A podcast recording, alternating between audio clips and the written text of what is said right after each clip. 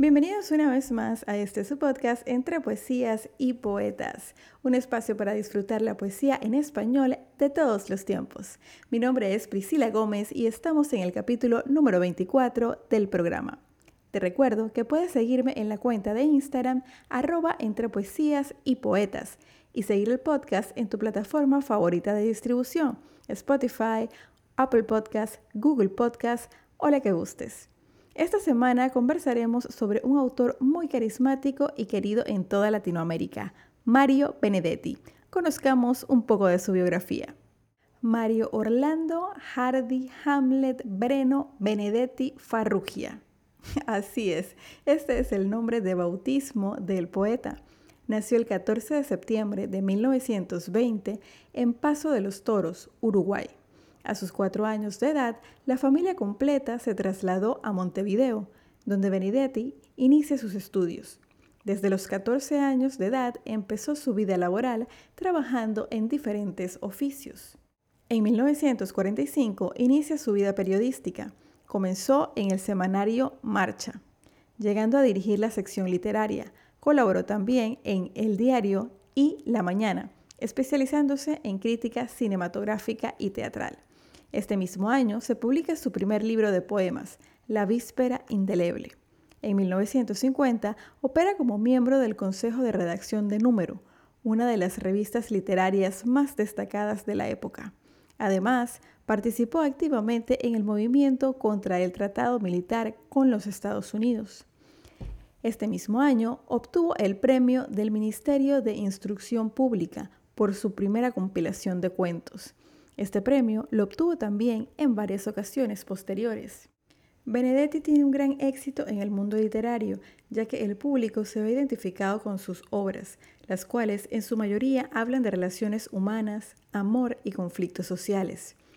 Por más de 10 años, Mario Benedetti vivió en Cuba, Perú y España, como consecuencia de la crítica que realizaba en sus obras al sistema que mantenía a América Latina en constante desventaja. Esto hizo que sus obras se tornaran más explícitas y críticas. En 1985, ya de vuelta a Uruguay, el cantautor Joan Manuel Serrat grabó el disco El Sur también existe, sobre poemas de Benedetti, contando con su colaboración personal. En 1992, Benedetti participó en la película llamada El lado oscuro del corazón, una producción argentino-canadiense, donde se lo ve recitando sus poemas en el idioma alemán. En 1993 publica una novela autobiográfica titulada La borra del café. Con el fin de proteger su legado, sus obras traducidas a más de 25 idiomas. En su testamento deja creada la Fundación Mario Benedetti, con la cual pretende preservar su obra, apoyar la literatura y ser un medio de lucha por los derechos humanos. El 17 de mayo de 2009, a los 88 años de edad, fallece en Montevideo, Uruguay, Mario Benedetti, después de una vida llena de obras literarias en todas sus expresiones novelas, poesías, cuento, canciones y hasta películas. Un autor muy querido por Latinoamérica. En esta oportunidad declamaré para ustedes su poesía No te rindas. No te rindas. Aún estás a tiempo de alcanzar y comenzar de nuevo. Aceptar tus sombras, enterrar tus miedos, liberar el lastre retomar el vuelo. No te rindas, que la vida es eso, continuar el viaje, perseguir tus sueños, destrabar el tiempo, correr los escombros y destapar el cielo.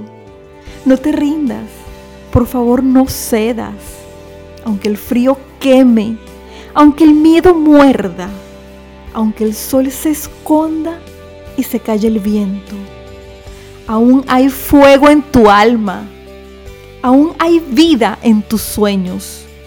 Porque la vida es tuya y tuyo también el deseo. Porque lo has querido y porque te quiero. Porque existe el vino y el amor, es cierto. porque no hay heridas que no cure el tiempo. Abrir las puertas, quitar los cerrojos, abandonar las murallas que te protegieron. Vivir la vida y aceptar el reto. Recuperar la risa, ensayar el canto, bajar la guardia y extender las manos. Desplegar las alas e intentar de nuevo celebrar la vida y retomar los cielos. No te rindas, por favor no cedas. Aunque el frío queme, aunque el miedo muerda, aunque el sol se ponga y se calle el viento, aún hay fuego en tu alma, aún hay vida en tus sueños, porque cada día es un comienzo nuevo, porque esta es la hora y el mejor momento, porque no estás sola, porque yo te quiero.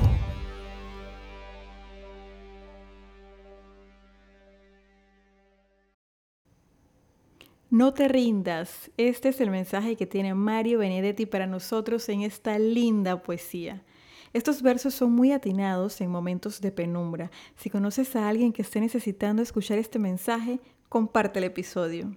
Así llegamos al final de este capítulo. Los espero la próxima semana con otra interpretación.